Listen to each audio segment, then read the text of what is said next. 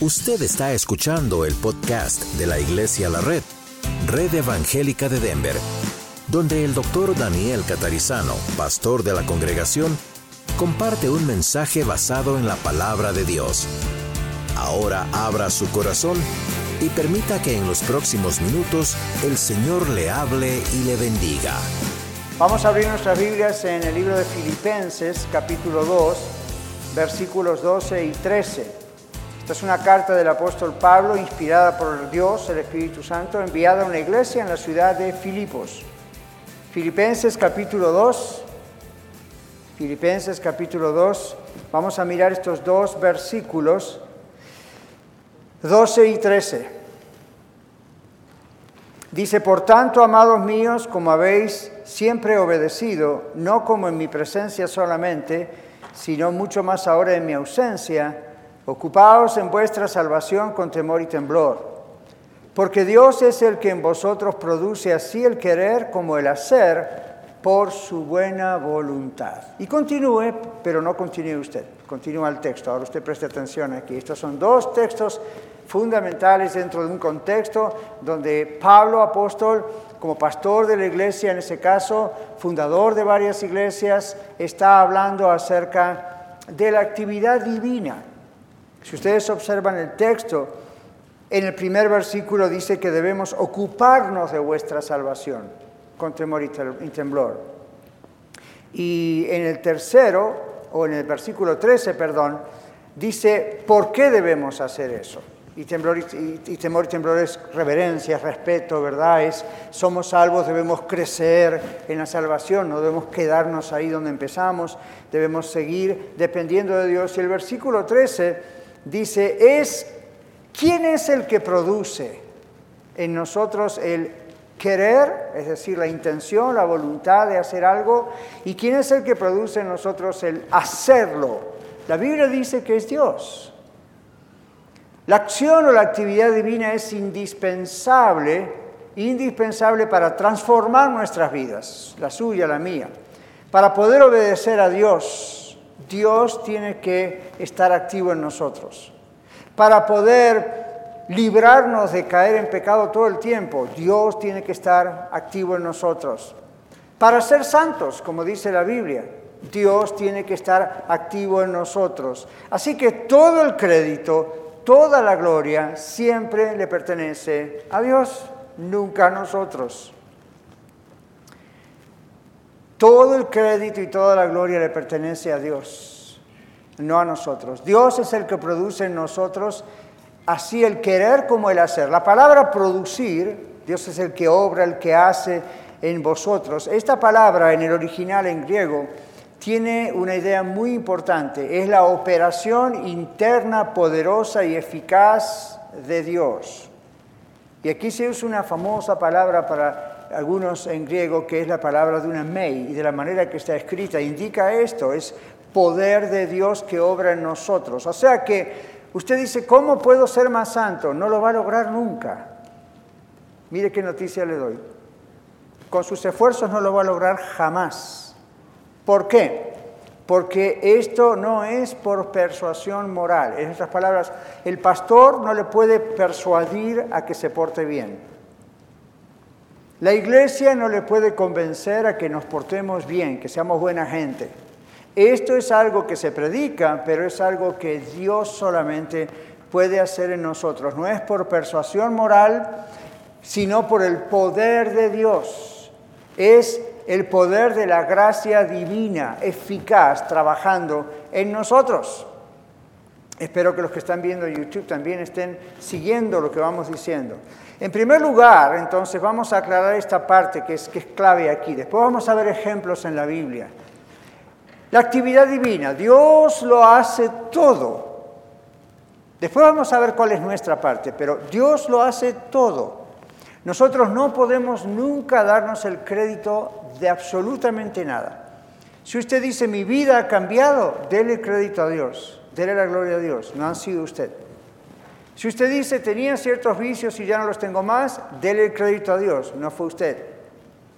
¿Ve? Si usted era una persona que ayer escuchaba a alguien en un video que decía que que pues, you know, tenía una forma de hablar no correcta y eran todas malas palabras todo el tiempo. Y cuando aceptó a Cristo, ni se dio cuenta. Sus hijos se dieron cuenta que mamá ya no decía malas palabras y se lo hicieron saber. Y ella dice, es cierto, yo no me había dado cuenta. Dios hace esas cosas, el crédito siempre es de Dios. Dios nos hizo santos, dice la Biblia. Santo significa que nos apartó para Él, nos adoptó como sus hijos, nos separó para Él. Y desde ese momento Dios es el que sigue produciendo la santidad en nosotros. Dios produce eso que en doctrina o teología llamamos la santificación. Él produce la santidad en nosotros. Nosotros notamos cambios no provocados por nosotros deseados, pero no provocados por nosotros. Esa es acción del Espíritu Santo, Dios. Gracias a esa acción o actividad divina, nosotros podemos obedecer a Dios, si no, nunca podríamos obedecer a Dios. Podemos buscar la voluntad de Dios. Si no fuese por la actividad divina, no podríamos conocer la voluntad de Dios en todo. Nosotros podemos ser fieles a Dios, pero si no fuese la actividad divina, no podríamos ser fieles a Dios dentro y fuera de casa y en las actividades del reino de Dios. Dios lo hace en todo en nosotros y por eso no somos libertinos, como algunos creen. Oh, ustedes hablan de la gracia y la gracia y la gracia, entonces pueden hacer lo que quieran, total le piden perdón a Dios y ya está. No, no conocen esto. Cuando uno realmente ama al Señor y cuando el Señor tiene esa actividad dentro nuestro, al contrario, no somos libertinos. Huimos del pecado. ¿Por qué? porque somos sanamente temerosos de Dios. ¿Escuchó esa palabra? Sanamente temerosos de Dios. Eso quiere decir que hay gente que no es sanamente temerosa de Dios, que cree que es temerosa de Dios, pero en realidad no es temor de Dios bíblico lo que tiene ¿ok? no es un impacto un poco psicológico, espiritual, de pensar que la puede hacer por sí misma o por sí mismo. Dios es el que produce en nosotros y esto es el principio clave que usted no se puede olvidar a partir de hoy. Dios es el que produce en nosotros, como acabamos de leer en la Biblia, y este es el principio clave que debemos entender y aceptar y asumir en vez de luchar en contra de esto. Nosotros vivimos la santidad en el proceso de la santificación que produce el Espíritu Santo, Dios, para eso está en nosotros, y no un proceso fabricado por mandamientos de hombres o por nuestra propia piedad.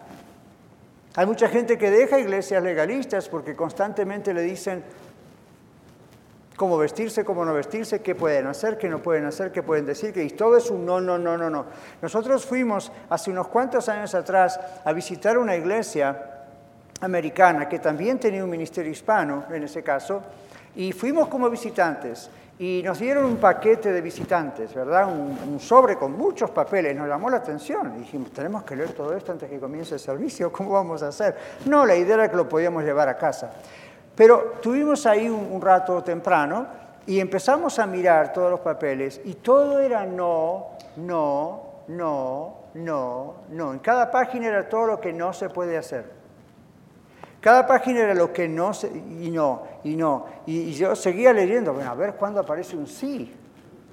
Todo era no, no, no, no, no. Y decíamos, ¿estamos en la época del Antiguo Testamento? ¿Dónde estamos? ¿Y la gracia de Dios qué pasó? Bueno, no quiere decir que con la gracia de Dios uno hace lo que se le da la gana, porque no es así. Cuando uno tiene realmente a Cristo en su corazón, uno no quiere hacer lo que se le da la gana, quiere hacer la voluntad de Dios. Pero ya de entrada nos recibieron con una lista de muchos papeles que decían, aquí no esto, esto, esto, esto y esto. Yo dije, bueno, vaya, bienvenida.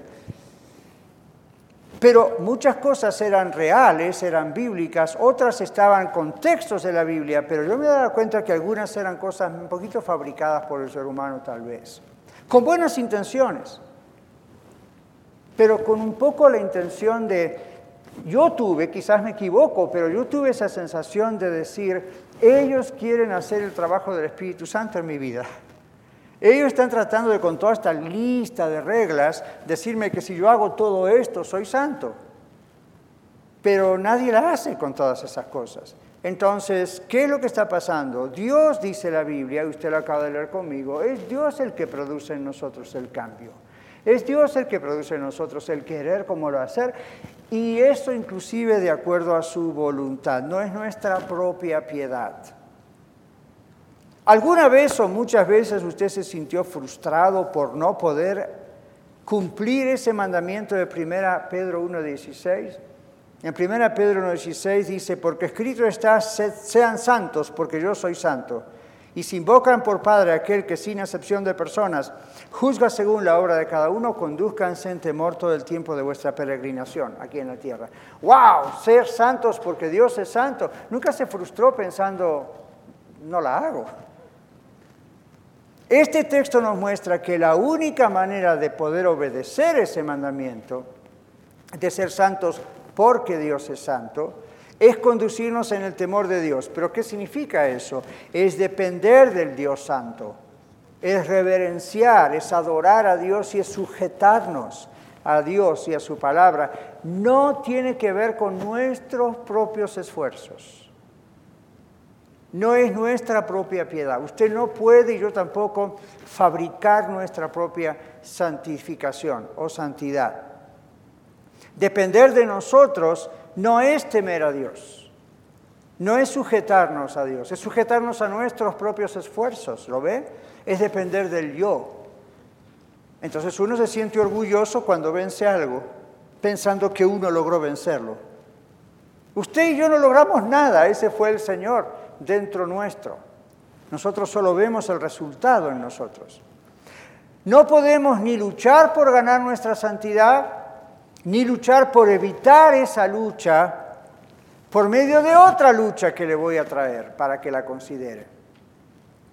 La otra lucha es la de tratar de corregir esta tendencia que acabamos de denunciar y confiar en que la educación cristiana tiene suficiente poder en sí misma para producir cambios. Se trata de cuántos cursos hago, de cuántos títulos en el Evangelio tengo, de y tampoco me da resultado.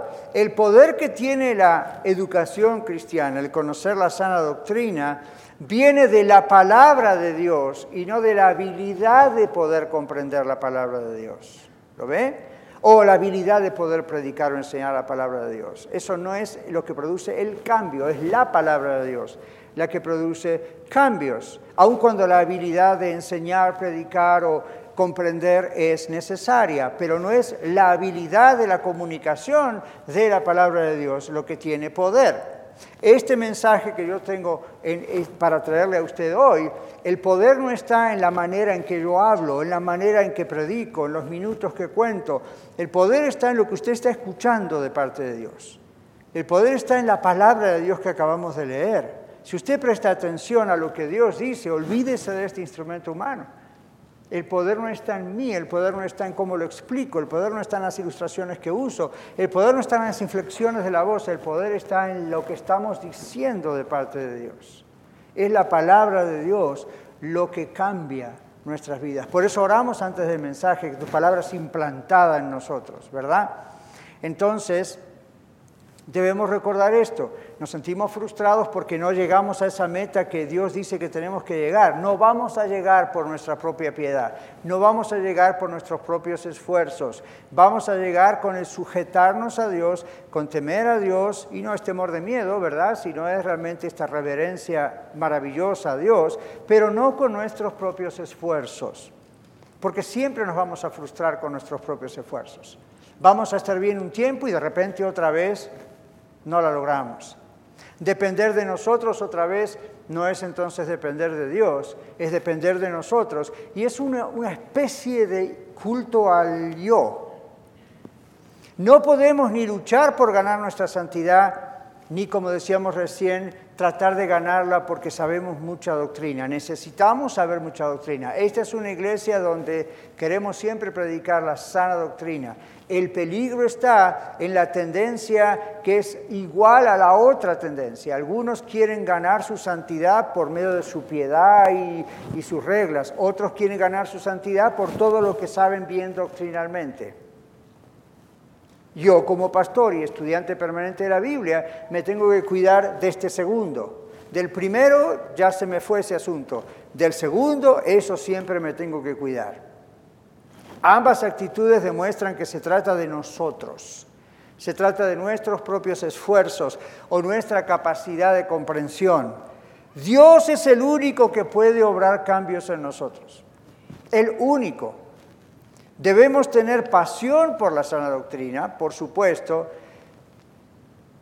y debemos tener una pasión sana, sin hacer de esa pasión nuestra frustración personal o colectiva como grupo. Debemos tener pasión por obedecer al Señor sin hacer de esa pasión un sustituto de la cruz de Cristo.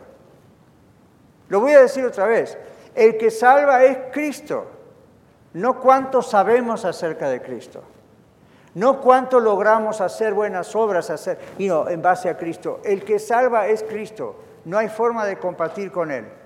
Competir con él. Ahora usted, si me conoce ya hace un tiempo, sabe que yo tengo pasión por la sana doctrina.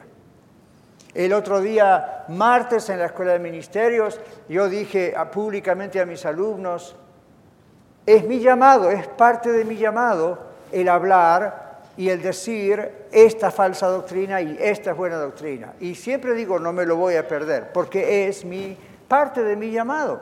Yo siento la responsabilidad de hacer esa comparación entre lo que dice la Biblia y lo que dicen muchos charlatanes.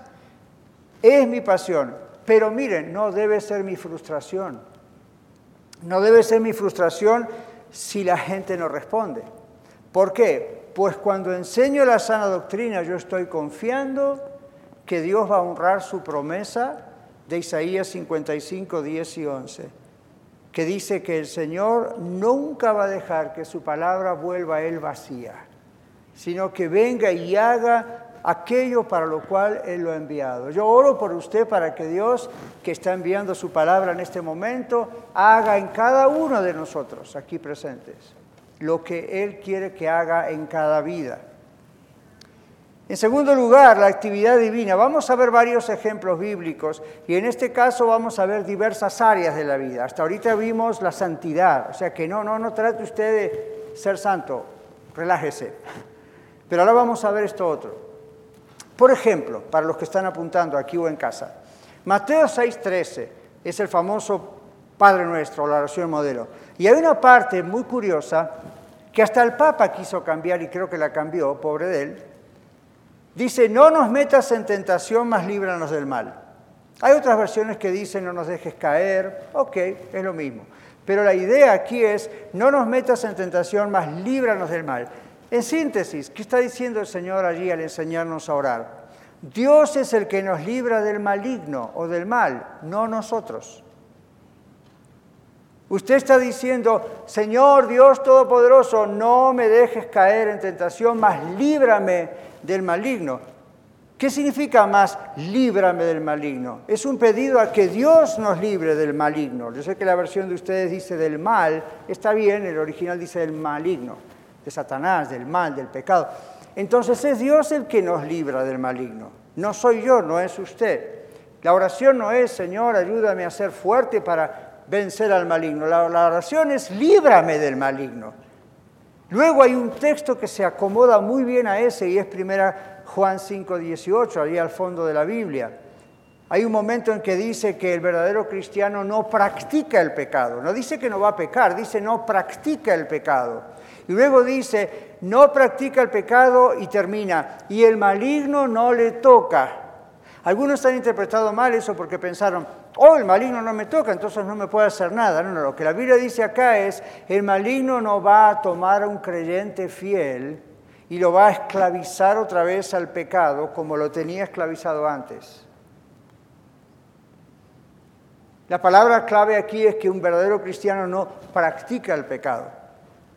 La misma Biblia ahí en, 1 Juan dice, el que dice que no ha pecado hace a Dios mentiroso, todos pecamos. Yo también, lamentablemente, pero ocurre. La diferencia es, no mantengo una vida de pecado, no mantengo un estilo de pecado, y usted tampoco. Porque si lo mantiene, es una prueba de que es muy probable que usted no conoce a Cristo todavía. Una persona que conoce a Cristo es alguien que ha nacido de nuevo, la actividad divina está en esa persona y no va a continuar pecando todo el tiempo en las mismas cosas, como que no me importa, ¿verdad? Entonces, aquí la Biblia dice, otra vez en Mateo 6.3, el famoso Padre Nuestro, líbranos del maligno. Y en 1 Juan 5, 18, el maligno no le puede tocar, no puede volver a esclavizarle como le esclavizaba antes. El diablo no toca al cristiano porque el Hijo Jesucristo guarda al cristiano y gracias a esto el cristiano no puede permanecer en pecado, dice el texto. Uno cae, el Espíritu Santo viene, nos convence, nos arrepentimos, lo confesamos al Señor, le pedimos perdón y salimos de ese pozo en el que estamos pecando. Dios da poder sobrenatural para vencer el pecado. Usted necesita y yo poder divino para poder vencer el pecado. Observe que el pecado generalmente es atractivo. Casi todos los pecados que pudiéramos mencionar, no vamos a perder tiempo en eso, son atractivos. Son cosas que a uno le atrae, que a la carne le gusta, cosas que conoció antes, cosas que conoce ahora, necesitamos poder divino para no caer. Necesitamos poder divino para no vencer. No salga ahí con la camiseta de super cristiano y diga, todo lo puedo, Cristo que me fortalece. ¿What? Está usando mal la palabra de Dios.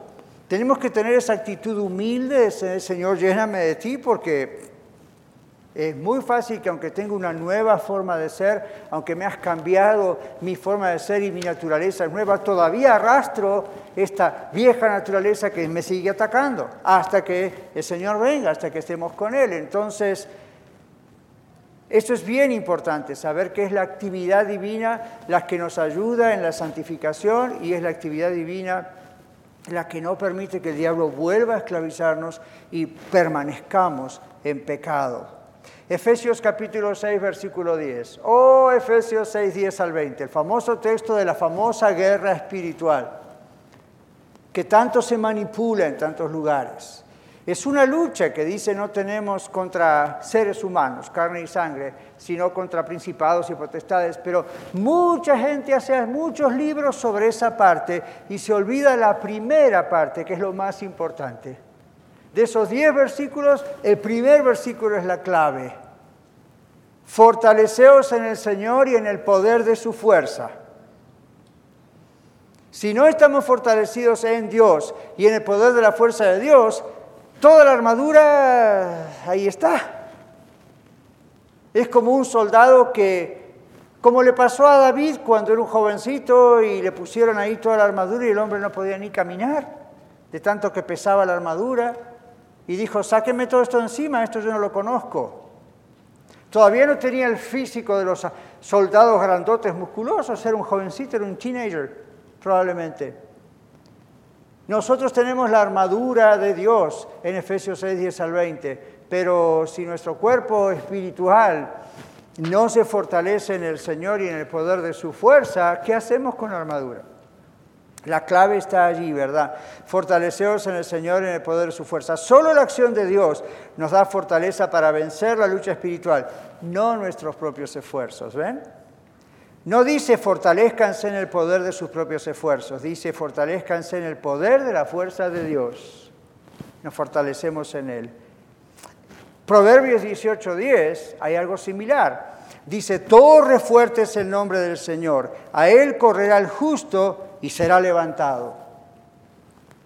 Proverbios 18:10. Torre fuerte es el nombre del Señor, a Él correrá el justo y será levantado. Dios es nuestra torre fuerte y corremos a Él, ¿ven? No corremos a refugiarnos en nuestros propios razonamientos. No corremos a refugiarnos en nuestros sentimientos, ni en nuestras emociones, en nuestras creencias religiosas erradas. Corremos a Él y eso es lo que Él quiere. Por ejemplo, ustedes han visto todo este asunto de los huracanes, ¿verdad? Las noticias está bien fuerte este asunto. Imagínense que usted es una persona que está allí en la calle caminando y de repente no puede evitarlo y vienen estos vientos, estos tornados increíbles. Levantan una persona, levantan un carro, levantan un camión, lo dan vuelta como si fuera papel. Picture this, como decimos en inglés. Imagínese esto. De pronto usted está en el medio de un gran tornado no tiene para dónde correr. Y lo primero que va a hacer es buscar un refugio seguro. No sé, un puente, una casa, una torre. Pero imagínense si en vez de hacer eso, en medio de la tormenta, a medida que va aumentando, usted dice, yo voy a hacer mi propio refugio. A ver dónde hay piedras, dónde hay palos. ¿Alguien vio un 2x4 por ahí? Usted no tiene ni tiempo de construir nada. Y lo que construya no le va a servir para el ataque tan fuerte que viene. Uno corre a una torre fuerte, dice Proverbios 18.10. Uno va a un edificio de cemento y piedra, ¿verdad? Porque eso sí que no lo va a tumbar. Entonces, esa es la idea. Ahora, ¿por qué nosotros tratamos de, tratamos de salvarnos a nosotros mismos cuando solo Cristo salva? No solo de las tormentas de la vida, sino de la perdición eterna. ¿Por qué tratamos de ser santos por medio de nuestros propios esfuerzos piadosos cuando solo Dios puede santificarnos? No se trata del esfuerzo humano, ¿se da cuenta? Sino de la fuerza de Dios, del poder de Dios. No podemos competir con el poder de Dios. Nuestros esfuerzos jamás serían suficientes. Marcos 9:24, lo predicamos hace pocos domingos atrás. Aquel hombre que dijo a Dios, creo, ayuda a mi incredulidad. No dice a mi incredulidad, ¿recuerdan? Dice, creo, ayuda mi incredulidad. Pedimos a Dios que fortalezca nuestra fe. Nosotros no podemos hacerlo por nosotros mismos. Nos fortalecemos yendo a Él en cada situación. Cuando le pedimos tener fe, Dios hace crecer nuestra fe.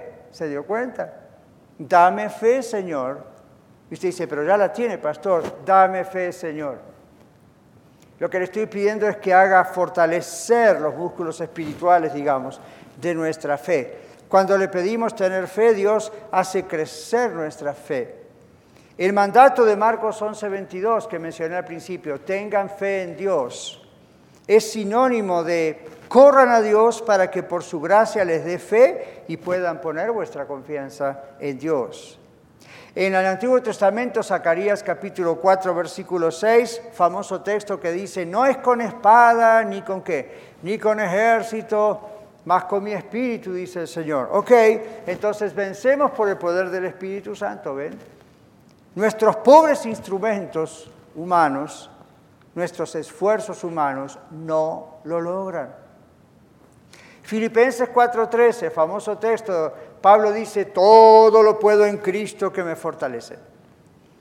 Y el contexto dice Pablo, yo sé vivir humildemente y sé tener abundancia. Es decir, puedo ser pobre, puedo ser rico. En todo y por todo estoy, ¿ven? Así como para tener hambre, para tener... Vaya a decirle esto a los de la prosperidad, ¿verdad? En ese contexto, Filipenses 4:13, Pablo dice, todo lo puedo en Cristo, cualquiera sea la circunstancia. Lo puedo en, no en Pablo, ¿ven? En Cristo, que me da fuerza, que me fortalece. Cristo nos fortalece, nosotros no tenemos poder para poder. Y no me equivoqué, lo tengo escrito, ¿eh? Nosotros no tenemos poder para poder. No tenemos poder para poder. Simplemente es Dios el que nos da poder. No tenemos poder para autofortalecernos. ¿Cómo se puede fortalecer una persona que está caída? ¿Cómo se fortalece una persona que está débil? ¿Cómo se fortalece un anémico? ¿Se da cuenta? Entonces siempre tenemos que recurrir a nuestro Creador, a nuestro Salvador. Romanos 10, 17, ahí la Biblia dice, la fe viene por el oír y no oír cualquier cosa. La fe viene por el oír, el oír la palabra de Dios. La palabra de Dios produce fe. Usted está aquí escuchando la palabra de Dios. Esto tiene que producir fe en usted y tiene que producir fe en mí. La fe que ya está tiene que calentarse. Y abre nuestros oídos a las promesas de Dios en la Biblia las cuales son siempre, de, según 2 Corintios 1.20 dice que las promesas de Dios son siempre sí y amén. Es decir, cuando encontramos en la Biblia una promesa de Dios, no debemos dudarla, es sí. Recuerde esto, Dios no miente. Lo que Dios dice, eso es lo que va. No importa lo que yo siento. Y le digo, yo me digo eso a mí mismo tantas veces a veces en la semana. Señor, no siento esto, pero tú dices esto. y tú no mientes. Eso nos da fuerza, eso nos recuerda en quién hemos creído, ¿verdad? Juan 14, 27, uno de mis textos favoritos, el Señor Jesús dijo, la paz os dejo, mi paz les doy, no como el mundo se las da. Y en el mundo cuéntese usted también, no se turbe vuestro corazón ni tenga miedo. La paz os dejo, pero miren esta segunda parte, mi paz os doy. Muchos jueves atrás estábamos orando y recordábamos este texto. Yo les decía a los hermanos que estaban orando, esta es la paz que Jesús goza con su Padre. Esta es la paz que no se obtiene, que no se consigue, que no hay terapia psicológica que se la pueda dar. No se logra. Usted no puede repetir cien veces, tengo paz, tengo paz, tengo paz, tengo paz, tengo paz, tengo paz, tengo paz, y va a tener paz. No va a tener paz. Esto es algo que solo Dios puede darle. El Señor generosamente dice, mi paz les dejo.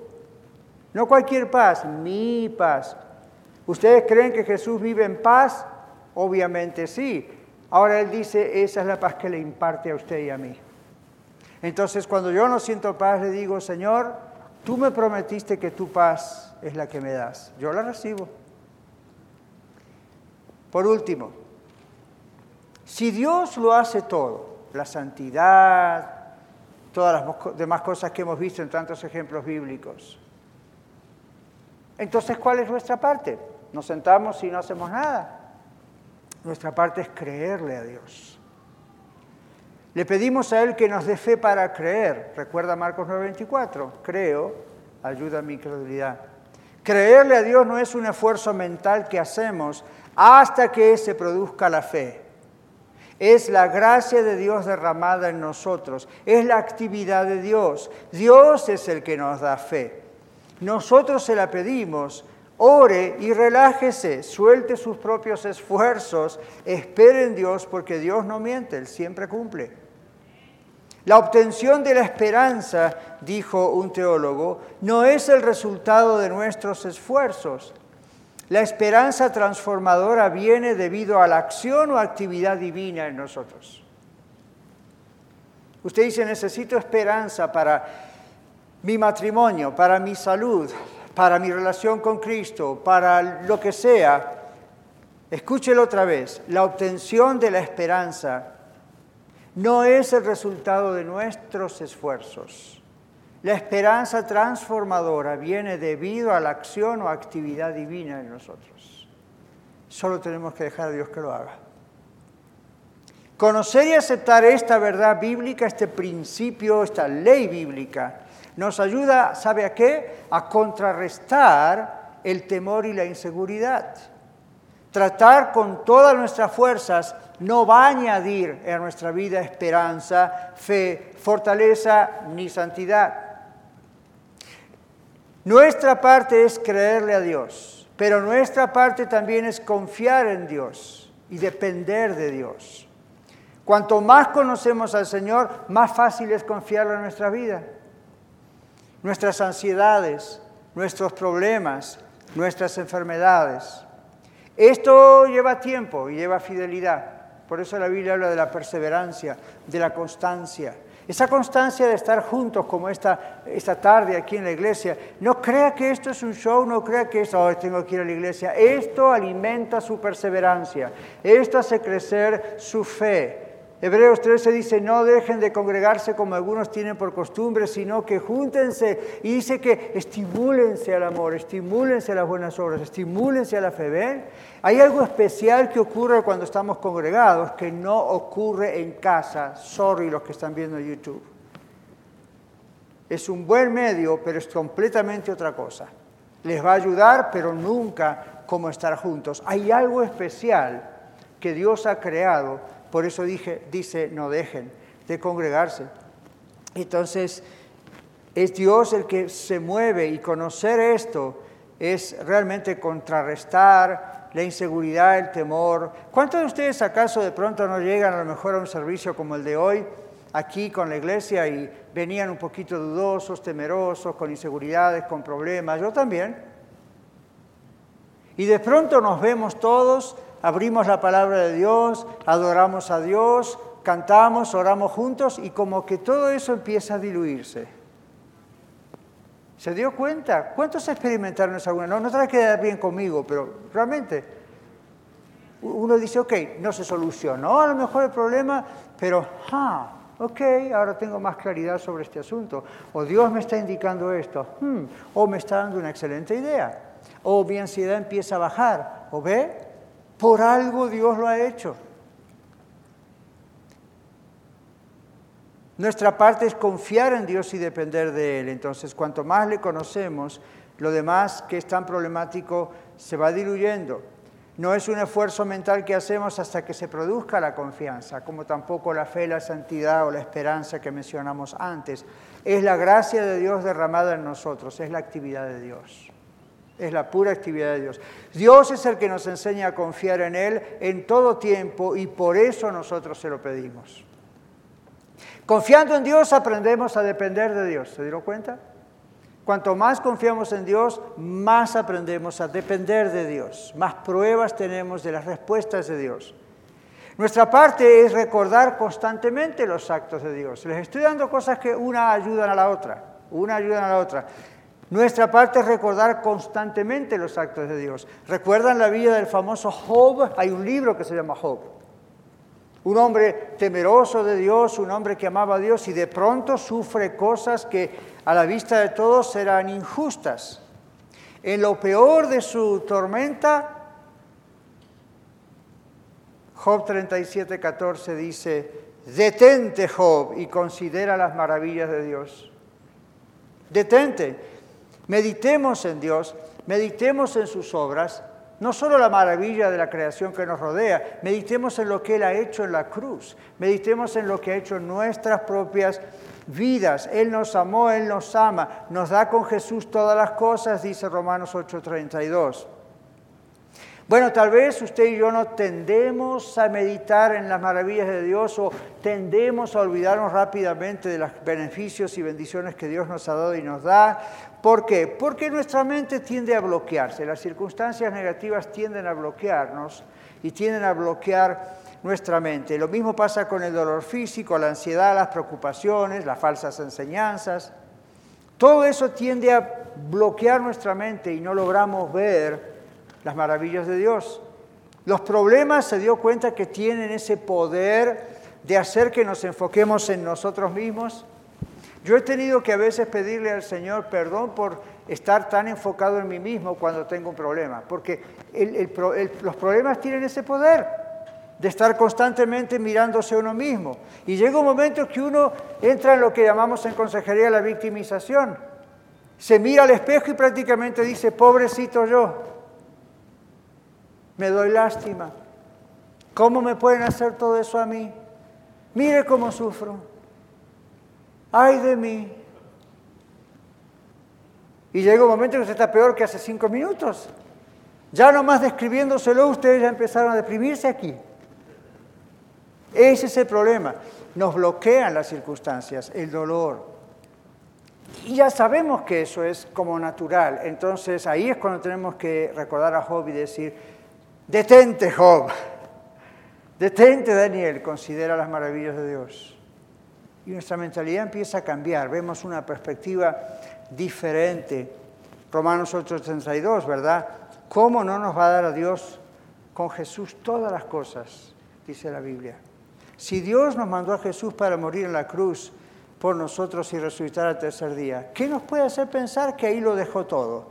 ¿Cómo no nos va a dar con Jesús todo lo que necesitamos para serle fieles. Los problemas tienen ese, tienen ese poder de egoísmo, ¿verdad? Pero por eso nuestra fe y nuestra relación con Dios no deben descansar, como decíamos antes, en nuestros sentimientos, emociones, en nuestros esfuerzos, sino en la palabra de Dios, en sus promesas y en su fidelidad.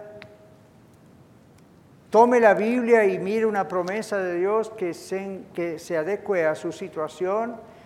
Pídale al Señor si ese es el texto correcto, si quiere, pero diga, Señor, tú dices esto aquí. Tú, dices esto.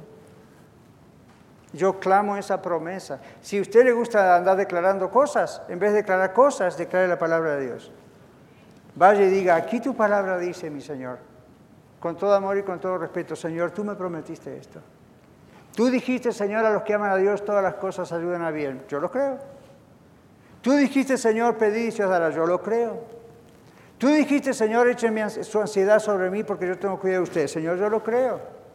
Ahora, si usted no conoce la Biblia, pero si conoce la Biblia, va a saber dónde están estas promesas.